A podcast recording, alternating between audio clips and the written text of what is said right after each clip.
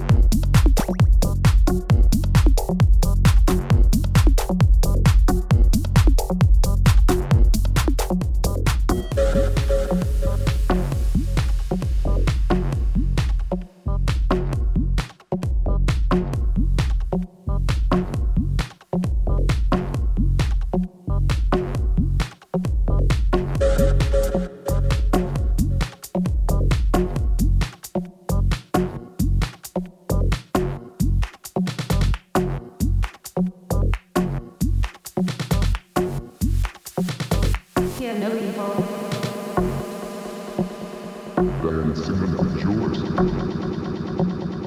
Yeah, no,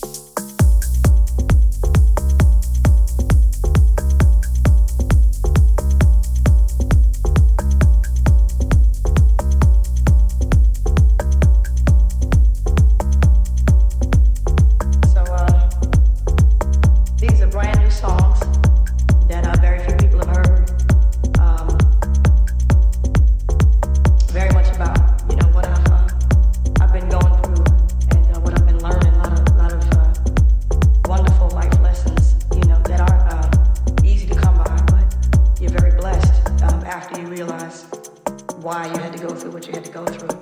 Um, it's just very important that you really listen to the words, you know, and if you're having a hard time hearing what I'm saying, please.